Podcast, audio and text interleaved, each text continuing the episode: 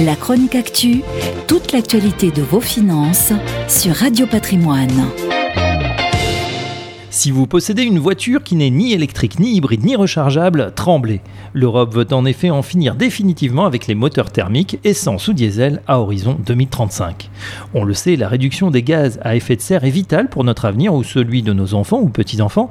Bruxelles a ainsi décidé en décembre un nouveau tour de vis et un nouvel objectif de réduction de 55% des émissions de gaz à effet de serre par rapport au niveau de 1990 d'ici à 2030. Dans la foulée, la Commission européenne devrait dès juin présenter une proposition en matière de réduction des émissions de CO2 des automobiles. Si certains pays sont en avance et ambitionnent d'interdire les moteurs thermiques dès 2030, Danemark, Pays-Bas ou encore Irlande, la France évoque plutôt 2040. La durée de vie d'une automobile étant de 15 ans, en arrêtant la production en 2035, les moteurs thermiques disparaîtront donc en 2050. Pour autant, il n'y aura pas d'interdiction de les vendre, ce qui ne serait pas compatible avec le droit européen, mais le standard de CO2 sera tellement strict que les motorisations classiques diesel et essence ne pourront pas les atteindre, explique Pascal Canfin, le monsieur environnement du Parlement européen.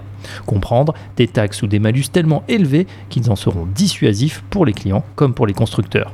Les grands groupes automobiles mondiaux revoient donc leurs plans et leurs ambitions dans l'électrique. Après Volvo, qui a annoncé une gamme 100% électrique à horizon 2030, c'est General Motors qui lui a emboîté le pas avec un objectif identique à 2035.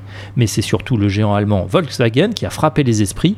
Il estime que 60% de ses ventes en Europe seront des véhicules électriques avant la fin de la décennie et 50% au niveau mondial les constructeurs évoluent sur une ligne de crête particulièrement ardue. D'un côté, des investissements colossaux pour développer ces nouvelles technologies électriques, de l'autre, la nécessaire préservation de parts de marché avec des motorisations thermiques qui doivent s'adapter à la nouvelle norme Euro 7. Avec une interrogation, le marché sera-t-il soutenable pour les consommateurs? Pris également entre deux feux, conserver un vieux moteur thermique polluant mais rentabilisé ou passer à l'électrique en cassant sa tirelire la chronique actu, toute l'actualité de vos finances sur Radio Patrimoine.